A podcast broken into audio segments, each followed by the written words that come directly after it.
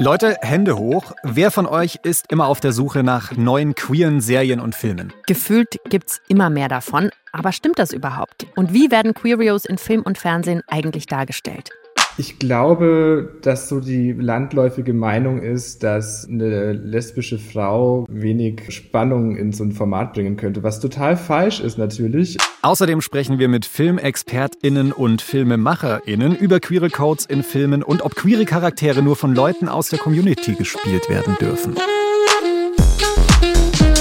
Willkommen im Club. LGBTIQ-Podcast von Puls mit Kathi Röb und Julian Wenzel. Ich habe meine Hand immer noch oben, weil Sie ja, Sie runternehmen. ich gucke immer mal wieder sehr, sehr gerne nach queerem Content. Und ich muss sagen, als ich angefangen habe damit, tickten die Uhr noch ein bisschen anders. Ich kann mich erinnern, dass ich einen schwedischen Film gefunden habe, den ich auch tatsächlich mochte. Vielleicht kennt ihr den, der heißt Kismik. Du kennst ihn wahrscheinlich nicht, ne? Das ist so ein. Lesbenfilm. Kismik. Und ich habe den nur auf Schwedisch gefunden mit italienischem Untertitel. Und ich konnte damals noch keine der beiden Sprachen und habe mir den wirklich gefühlt zehnmal oder so angeguckt. Wegen der tollen Bilder. Wegen der tollen Bilder, ja. Also subtitled und ich habe dann wenigstens ein bisschen Schwedisch gelernt, was roh liegt, Was heißt das? was so viel heißt wie was kühl, was so viel heißt wie cool. Ah, okay. Ja, und damals habe ich mir diesen Film einfach so oft angeguckt, weil ich mir natürlich immer gewünscht habe, dass ich jemanden wie diese zwei Ladies im Film, die A, irgendwie ziemlich schön sind und eine ziemlich schöne Liebesgeschichte hatten, dass ich sowas einfach auch mal in Real Life treffe, weil ich sowas einfach nicht hatte in meinem Umfeld. Ja, da einfach ein bisschen Vorbild im Film zu haben.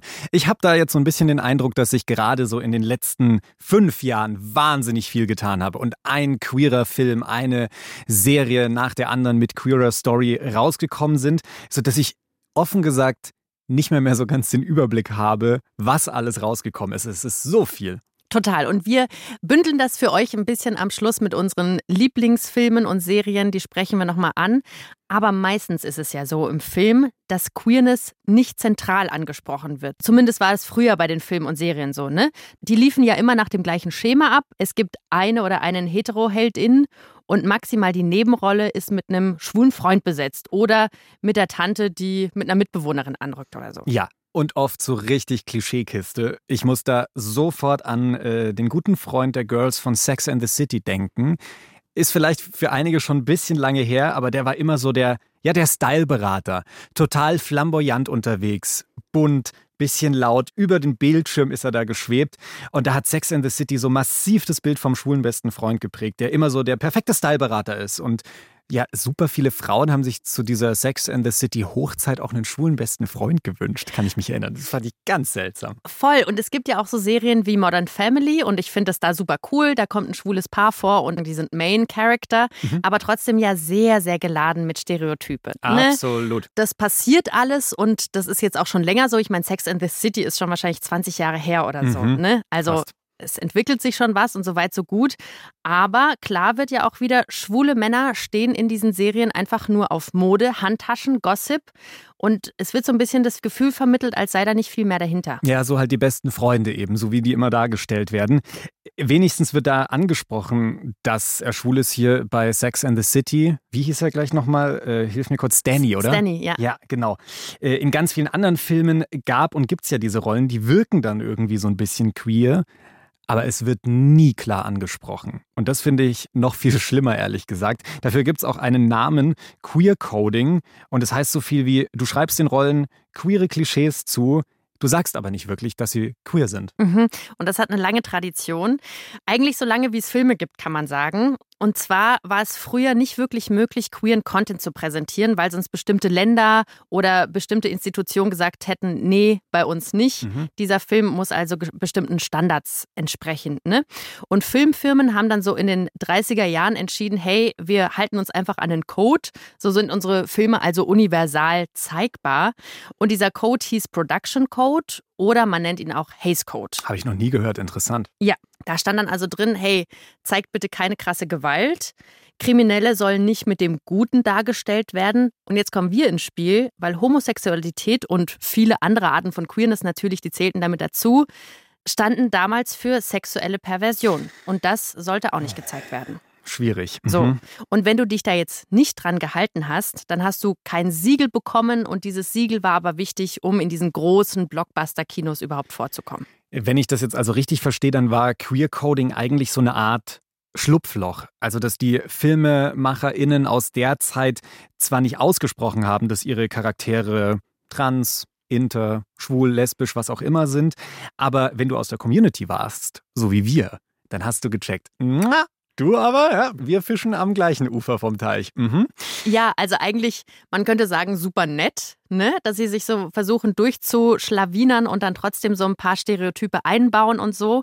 Aber es gibt eben auch die negativen Beispiele. Und Disney ist da ziemlich berühmt berüchtigt für, weil sie Bösewichte sehr, sehr gerne mit queeren Stereotypen besetzt haben. Also zumindest in der Vergangenheit. Und jetzt denk mal so ein bisschen zurück. Kindheit, Disney, Julian auf der Couch mit einer Decke und einer heißen Schoki. No, no, no, Irgendwie so. Ich muss äh, sofort an Scar von König der Löwen denken. Also, ihr wisst schon hier, der Bösewicht, der Onkel von Simba. Mhm. Und würdest du sagen, hat so ein paar äh, schwule Charakteristika, ja, ne? Ja, genau. Also so von der, von der Sprechstimme her war mhm. er die ganze Zeit so ein bisschen angsteinflößend schwul. So. Ja, er steht quasi vor mir gerade. Ach, der Bösewicht. ja. Ich habe auch ein Beispiel mitgebracht von der kleinen Meerjungfrau Ariel. Die ah, ja. mhm. rothaarige Meerjungfrau im Meer, ihr wisst Bescheid. Und Ursula, die Meereshexe. Wisst ihr noch, wie die aussieht? Die hatte so weiße, hochfrisierte Haare, rote Nägel, rote Lippen, türkiser ah, Lidschatten. Ja. Ich richtig extrem. Mhm. Mhm. Dann auch noch so ein trägerfreies Korsett, schwarz und super Drag, aber dann Oktopusbeine, ne? mhm. ne? Und eine Inspiration für diese Ursula war eine Drag Queen aus einem anderen Film. Und diese Drag Queen hieß Divine und der Film Pink Flamingos. Das war so ein Kultfilm aus den 70er Jahren. Und ich habe dir hier mal ein Foto mitgebracht. Das ist Divine. Die hat auch so krass, krass, hochgezogene Augenbrauen. Das könnt ihr euch mal angucken im Internet. Das ist echt. Ja, gebt einfach mal Divine Pink Flamingos ein. Das ist echt, die sehen sich wahnsinnig ähnlich. Also wie du sagst, so bei, bei Ursula wurde da so bei der kleinen Meerjungfrau so die totalen Drag-Stereotype rausgekehrt. Das ist echt interessant, vor allem, dass da dieser Look übernommen wurde und dann so mit negativen Vibes besetzt wurde. Genau, nämlich die Vibes einer bösen Meereshexe. Sehr charmant. Das war gefährlich nah. Zu nah. Die kleine Schlampe, die kann mehr als ich dachte. Ach, das so weitergeht, küsst er sie garantiert bis Sonnenuntergang. Ja, es ist höchste Zeit, dass Ursula die Sache in ihre eigenen Hände nimmt. Tritons Tochter gehört mir. Dann wird er sich vor Schmerz winden. Ich will ihn zappeln sehen, hilflos wie ein Wurm am Haken.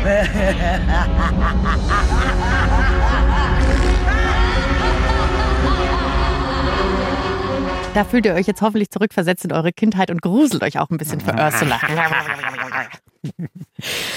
Also Queer Coding wurde zum einen positiv verwendet, um den Leuten klarzumachen, hey, wir sehen euch, wir sind für euch da sozusagen. Aber auch im Gegenteil gab es dann eben Charaktere, vor allem immer so die Bösewichte, die mit queeren Stereotypen besetzt wurden. Und das ist dann natürlich nicht so cool. Ich muss gestehen, ich habe das als Kind null gecheckt. Das wird mir jetzt erst so langsam bewusst, was da passiert ist. Dass queere Charaktere da dabei sind, vor denen ich aber so eher Angst hatte. Und ich fand die einfach, ich fand die einfach ein bisschen spooky. Aber das ist natürlich nicht cool, wenn man irgendwie queere Männer indirekt mit Bösewichten dann danach verbindet. Also das ist ja nicht das, was wir hier wollen. Jetzt hängen wir aber so extrem in unserer Kindheit. Mhm. Die ist abgeschlossen. Gibt's Queer Coding auch heute noch? Ja, ich habe mich da mal mit Philipp Sturm drüber unterhalten. Filme gucken ist so ein bisschen sein Beruf. Er ist bei einer Produktionsfirma und ist auch beim Queer Film Festival München. Und der sagt uns, was aus Queer Coding geworden ist. Das ist zum Teil beibehalten worden und schlägt sich heute vor allem so im Queer Baiting nieder. Das heißt, es gibt sehr viele Filme und auch Filmunternehmen, die sich, die dann Sport daraus gemacht haben, irgendwie in ihren Serien und Filmen irgendwelche Figuren als queer anzulegen und das aber nicht offen auszusprechen. Und es passiert immer nur fast der Kuss und es äh, passiert immer nur fast die gemeinsame Nacht und so weiter zwischen den ProtagonistInnen. Deswegen, ähm, ja, das ist so davon geblieben, würde ich sagen. Die Queer Community checkt das ja auch so ein bisschen mehr, als es äh, früher der Fall war, beziehungsweise man hat das Internet, man kann es irgendwie auch irgendwie adressieren und man kann es irgendwie auch zur Sprache bringen.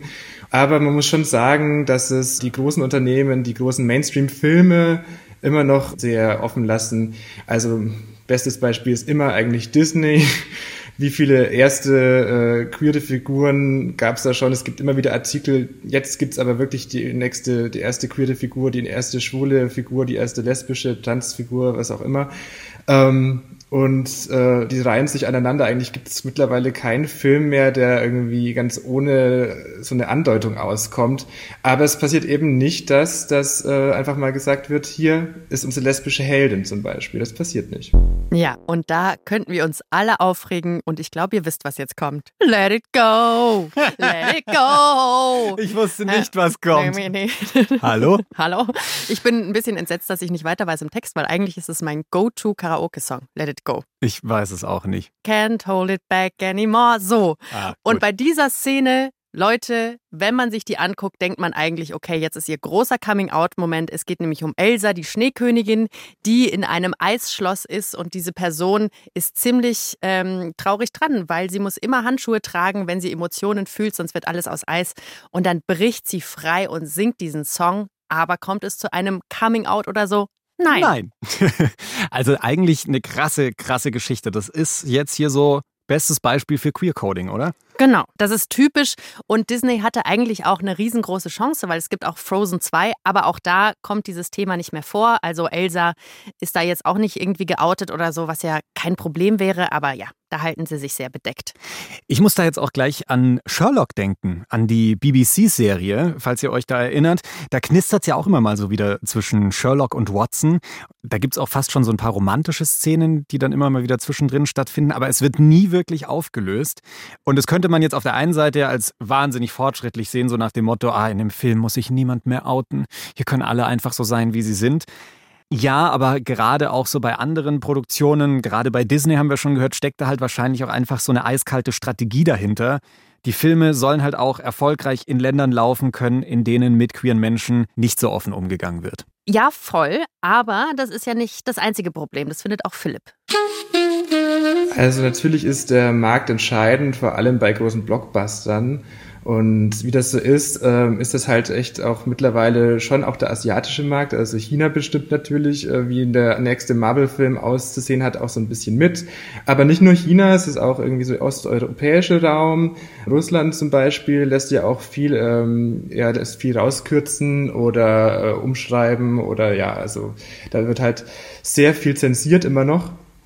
Und ich glaube aber gar nicht, dass wir das immer nur auf, ja, den Osten der Welt schieben brauchen. Ich glaube schon, dass es immer noch genug prüde Menschen und äh, unaufgeklärte Menschen auch im Westen gibt. Ich glaube, dass es auch im Bible Belt oder wo auch immer ähm, genug Leute gibt, die keinen schwulen Prinzen sehen wollen oder was auch immer. Also das ist, glaube ich, ähm, zum einen tatsächlich ähm, so, eine, so ein Narrativ, dass das der, dass das der, der Osten ist. Auf der anderen Seite, glaube ich, der Westen ähm, ist da auch gar nicht so weit, wie wir immer denken. Und Boy Meets Girl ist halt einfach altbewährt. Das ist halt das Narrativ, wie wir es alle kennen. Wir wachsen auch damit auf. Auch wir queeren Personen wachsen ja damit auf. Und ja, das ist natürlich das Problem, dass wir damit aufwachsen und uns denken, oh, ich werde gar nicht repräsentiert. Äh, Gibt es solche Menschen wie mich eigentlich? Bin ich komisch? Bin ich anders? Was ist los? Und genau diese Repräsentation ist natürlich der Punkt, ähm, ja, auf den es eigentlich ankommt, für eine queere Jugend auch. Genau, und wenn man das eben nicht konkret anspricht, nochmal ganz wichtig, also wenn man sich nur denkt, aha, wahrscheinlich ist die Person irgendwie queer, dann suggeriert man ja auch, es ist wahrscheinlich nicht so cool, darüber zu reden. Ja, also es muss anscheinend verschwiegen werden und deswegen natürlich super wichtig, dass es äh, angesprochen wird und öffentlich wird. Jetzt haben wir uns hier schon so wahnsinnig viel aufgerescht. Ich würde gerne mal zu den Filmen kommen, bei denen queere Menschen tatsächlich im Mittelpunkt stehen. Also die gibt's ja durchaus schon. Wir haben auch schon mal eine Folge dazu gemacht mit einer ganzen Reihe an queeren Filmen, die wir toll finden, die wir euch empfohlen haben. Pausenfutter heißt die Folge. Also man muss schon sagen, die Zeiten sind ja schon auch so ein bisschen rum, in denen es gar keine queeren Storylines mehr gibt. Total. Jetzt kommt auch wieder eine neue Staffel Sex Education. Ja. The L-Word, äh, Generation Q, eine neue Staffel, Love Victor und so voll. Es gibt wirklich viel und das wollte ich jetzt aber von Philipp nochmal genauer wissen, weil ich habe das Gefühl, wir empfinden das als so einen großen Hype, aber ich frage Mhm. mich ein bisschen, ist es so, weil wir einfach krass drauf achten?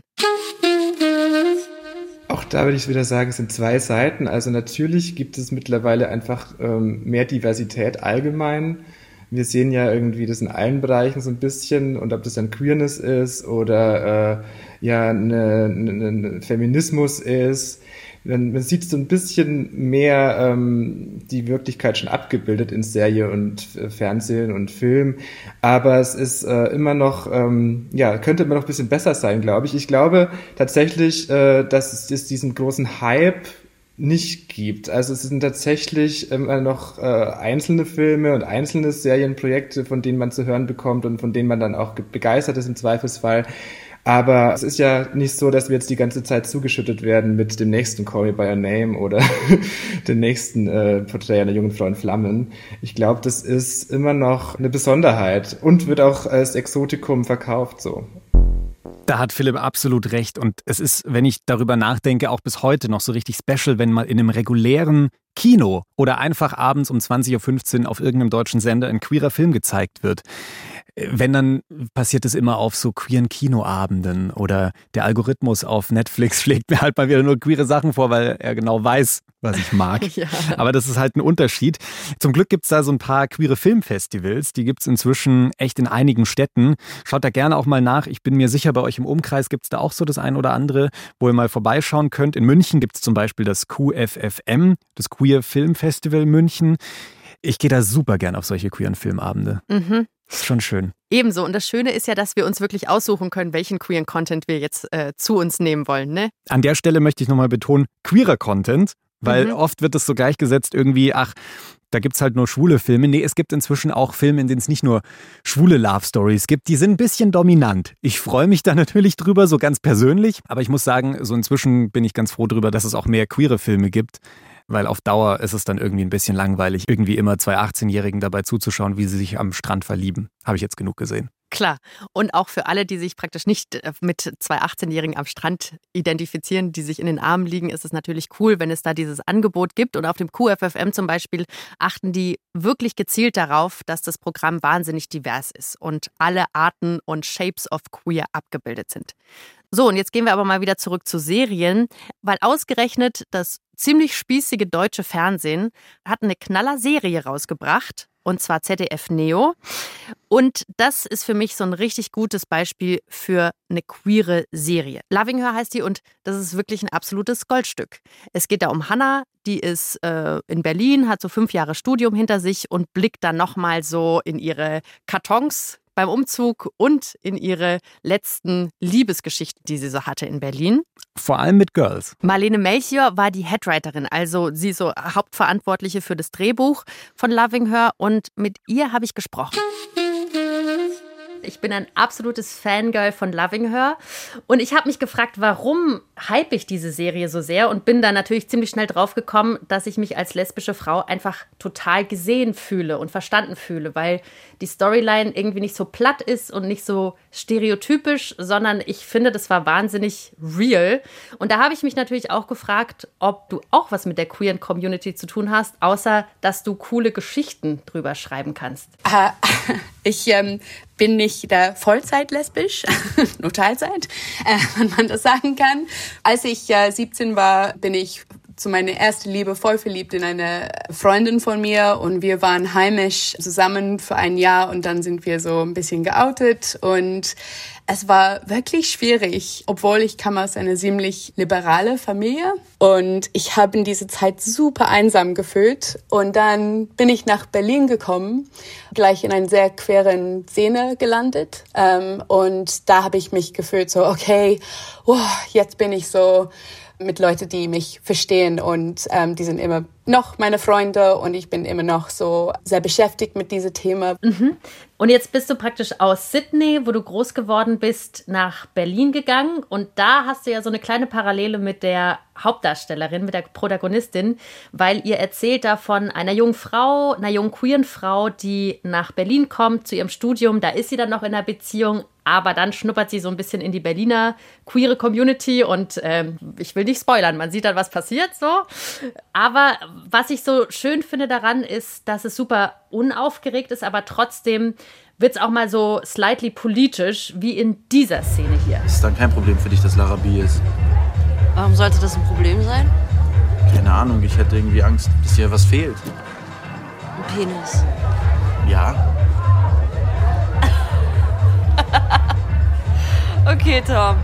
Wie groß ist dein Penis? Ja, Tom, wie groß ist dein Penis?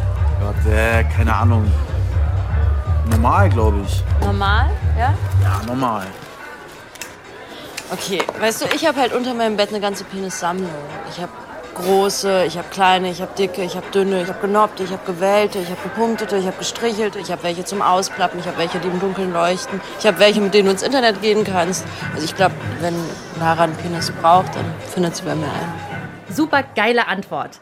Gibt es Momente im Skript, die du selbst auch erlebt hast? Hast du da was von dir mit reingebracht? Ja, voll. Ich glaube, es gibt ganz, ganz viel Momente. So, was ich besonders schwierig fand, als ich so vielleicht ungefähr 19 war und nicht so sicher in meiner Sexualität war, dass ähm, Männer haben immer so angemacht, entweder an mich oder meine Freundin und es hat sich immer total voll respektlos gefühlt.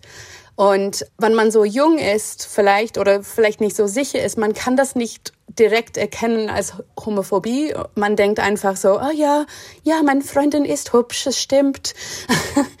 Aber dann fünf Jahre später, man denkt so, wow, those bastards.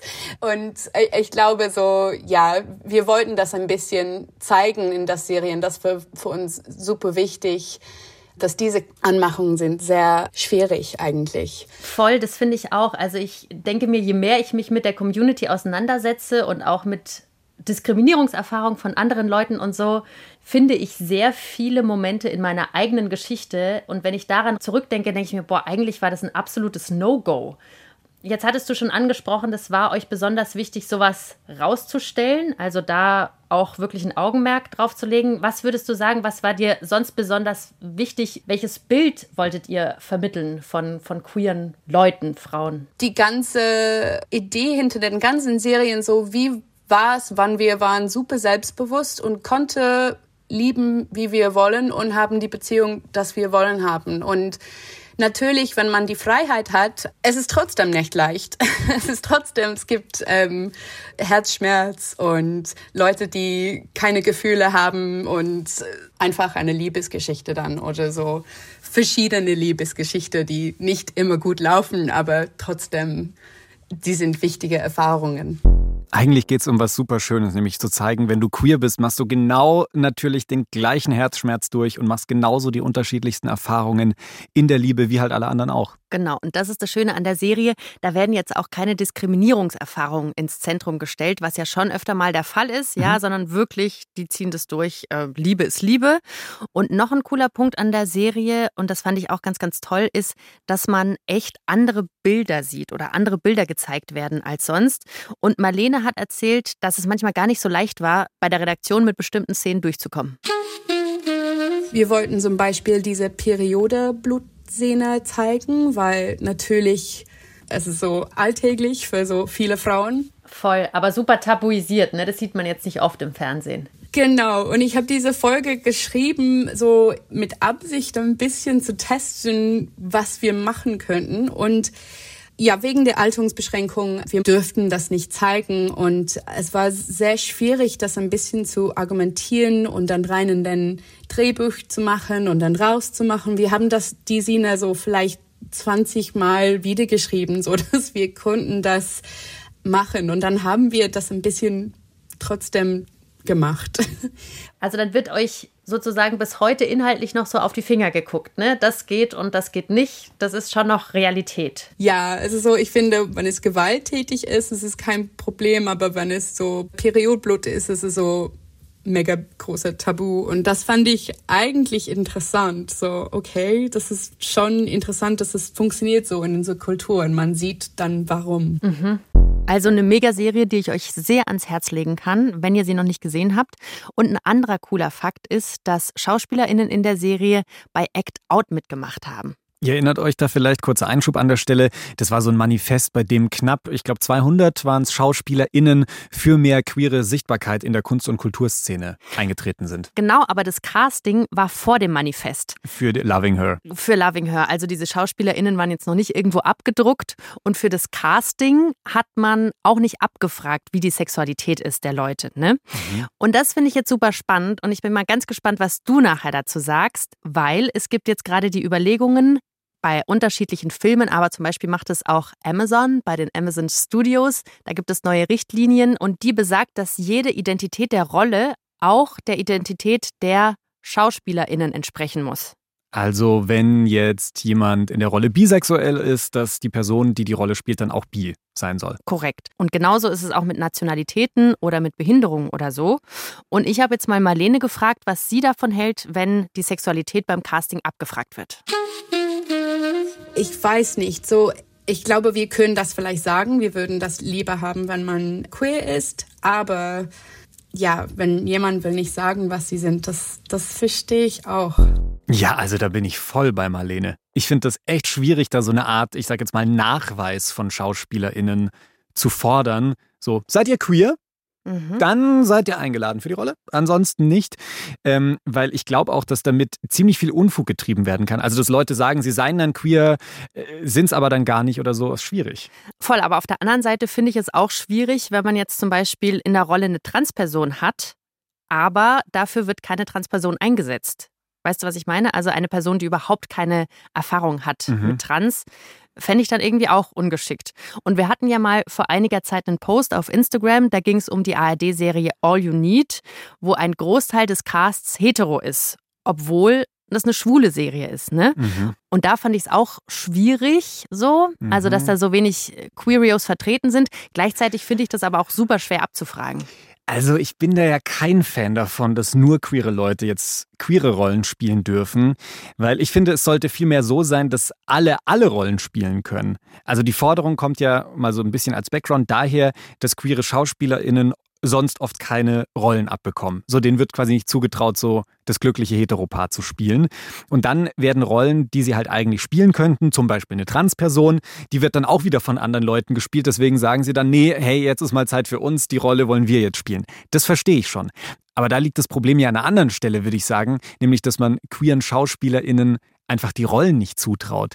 Ich fände es total wichtig, dass man da auch untereinander mischen kann. Sonst hätte ich, wenn ich jetzt Schauspieler wäre, wahrscheinlich schon irgendwann dann mal ein Problem, einen Arbeiter zu spielen, weil ich bin ja Akademiker. So mhm. nach dem Motto, weißt du, ich weiß nicht, wo das dann hinführt. Ja, und wenn man das Ganze jetzt noch so ein bisschen größer denkt, dann ist ja eigentlich die Rolle einer Schauspielerin, eines Schauspielers, sich in eine Rolle hineinzufinden und komplett die Identität zu übernehmen. Yes. So die große Kunst. Und da wird ja dann hart eingeschnitten, ne? weil man sagt, nicht jeder kann jede Art der Kunst vollziehen. So. Ja, finde ja. ich, find ich schwierig, aber ist eine große Diskussion. Eine große Diskussion, die wir gleich an euch weitergeben. was meint ihr denn? Wir packen euch mal die Frage einfach auf Instagram und uns würde wirklich interessieren, was ihr davon haltet. Also sollen queere Charaktere nur von Queerios gespielt werden? Ich möchte jetzt an der Stelle nochmal zusammenfassen, was ich bisher so aus unserer Folge mitnehme. Und heute klappe ich meine Hirnhälfte auf und es, schreibe in mein Gehirn. Es sieht nicht schön aus, Leute. Gut, dass ihr Julia nicht sehen könnt. Ich schreibe da rein. Es gibt Queer Coding. Damit ist gemeint, dass ja Charaktere, die im Film vorkommen, so queere Eigenschaften haben. Stereotype, alles Mögliche. Mhm. Und dann gibt es da Queerbaiting auf der anderen Seite. Das ist so, wenn queere Storylines und Liebesbeziehungen angedeutet werden, aber das nicht so wirklich ja ausgesprochen oder angesprochen wird. Ja. Und ich nehme mit, queere Geschichten werden zwar immer mehr produziert, allerdings dann trotzdem noch eher für, ich sag mal, Nischenpublikum. So kommt es oft rüber. Also die großen Produktionsfirmen steigen da auch immer noch nicht so auf. Und in den großen Kinos werden die Filme dann auch oft nicht gezeigt. Da könnte also doch noch einiges mehr gehen. Und da denke ich auch sehr an Pinkwashing. Das geht so in die mm. Richtung. Ne? Und wenn wir jetzt schon die ganze Zeit über Filme und Serien reden, wollen wir euch natürlich auch unsere Lieblinge mitgeben. Und ich bin da auf eine Serie gestoßen, die für mich super viel vereint, weil es geht um eine ältere Lesbe, die Mental Health Issues hat. Und die erste Szene ist schon bezeichnend. Ich darf spoilern. Es ist super witzig. Sie hat wirklich, also krass depressiv und so und sitzt bei ihrer Therapeutin und klagt ihr Leid und die Therapeutin sitzt da angelehnt mit offenen Augen und sagt aber nichts und äh, ziemlich schnell findet man dann raus, dass die Therapeutin während der Sitzung gestorben ist. Wow. ja, so fängt's an und so geht's auch ein bisschen weiter. Aber sie verliebt sich dann in einen Transmann, der auch noch ziemlich jung ist. Und die Serie heißt Work in Progress. I don't know. I thought you were funny and kind of interesting, and your sister told me you killed someone, and I guess that piqued my curiosity. Okay, uh, I, you know I didn't really kill her, right? Oh, I figured. okay. Wait, are you still there? can I buy you a drink sometime? Really? Uh, yeah, actually, um, I'd love it. I haven't been out for a drink with an attractive woman in a really long time, so. Uh, actually, I'm a trans man. Well, I haven't been out with an attractive trans man in ever, so. Okay, I am um, so sorry to be rude, but I actually really have to go. Yeah, no, no problem, no problem. Okay, okay, okay, bye. All right, bye. So, die Untertitel habt ihr jetzt natürlich nicht gesehen. In dieser kleinen Szene geht es so um ihr erstes Gespräch, Telefonat, wo diese ältere Lesbe nicht glauben kann, dass sie wirklich zurückgerufen wird, ähm, weil sie mal ihre Nummer hergegeben hat nach sehr, sehr langer Zeit. Und das ist ähm, super süß. Endlich mal wieder ein Date. Ja, kann ich sehr empfehlen. Was empfiehlst du? Ich empfehle Laurence Anyways. Empfehle ich allen Leuten, die irgendwas Queeres gucken wollen. Das äh, ist ein Film, der sehr lange dauert. Nehmt euch Zeit dafür. Der spielt in den 80ern und ein Lehrer entdeckt da, dass er trans ist und wir alle können ihm da so auf seinem Lebensweg begleiten und wie schwer es für Laurence ist, die Frau zu sein, die sie halt ist. Und dazu gibt es wahnsinnig tolle Bilder und richtig gute Musik. Ich liebe den Soundtrack aus diesem Film. Ich will eine Frau sein. Soll ich mich jetzt damit quälen? Soll ich mich fragen, ob ich eine schlechte Mutter war? Ist mir egal. Das ist ein Schock. Mann, oh Mann. Ist das eine Revolte? Nein, Ziel. Das ist eine Revolution. Ich hatte nie das Gefühl, dass du meine Mutter warst. Ich nie das Gefühl, dass du mein Sohn warst. Für mich warst du mehr meine Tochter. Ah, bin jetzt schon wieder, ich krieg hier Gänsehaut schon wieder. Und jetzt auch noch ein Tipp von Philipp, dem Mann, der queere Filme quasi atmet. Ich bin dein Film. Zum einen ähm, ist wirklich Porträt einer jungen Frau in Flammen einer meiner Lieblingsfilme. Ich finde die Regisseurin wahnsinnig toll, Celine Sciamma macht wahnsinnig unaufgeregte Filme, legt die Figuren wahnsinnig toll an, die Dialoge sitzen alle und es ist großes Kino und braucht dafür aber nicht viel. Und der Film lebt irgendwie von den wenigen DarstellerInnen, die da äh, miteinander spielen und hat wahnsinnig tolle Momente. Also das ist ein Film, den kann ich wirklich jedem ans Herz legen. Jetzt haben wir euch aber erstmal hier Druck betankt mit queeren Content. Jetzt könnt ihr erstmal durchsuchten, ganz viele Filme und Serien. Ja, sehr und gern geschehen. Sehr gern geschehen, aber ich würde auch noch gerne weitersuchten. Also schreibt uns super gerne eure Tipps einfach per Mail an willkommen im Club at deinpuls.de oder auf Insta. Das ist dann auch ganz einfach. Willkommen im Club. Und wir hören uns dann nächsten Mittwoch wieder, weil das ist schon das Ende der Folge. Ja, bis dahin, ihr Süßis. Macht's gut. Tschüss. Tschüss. Redaktion Mila Hahner, Kati Röb und Marion Lichtenauer. Produktion Noel Riedel. Sounddesign Benedikt Wiesmeier und Enno Rangnick. Grafik Christopher Roos von Rosen, Max Fesel und Fabian Stoffers.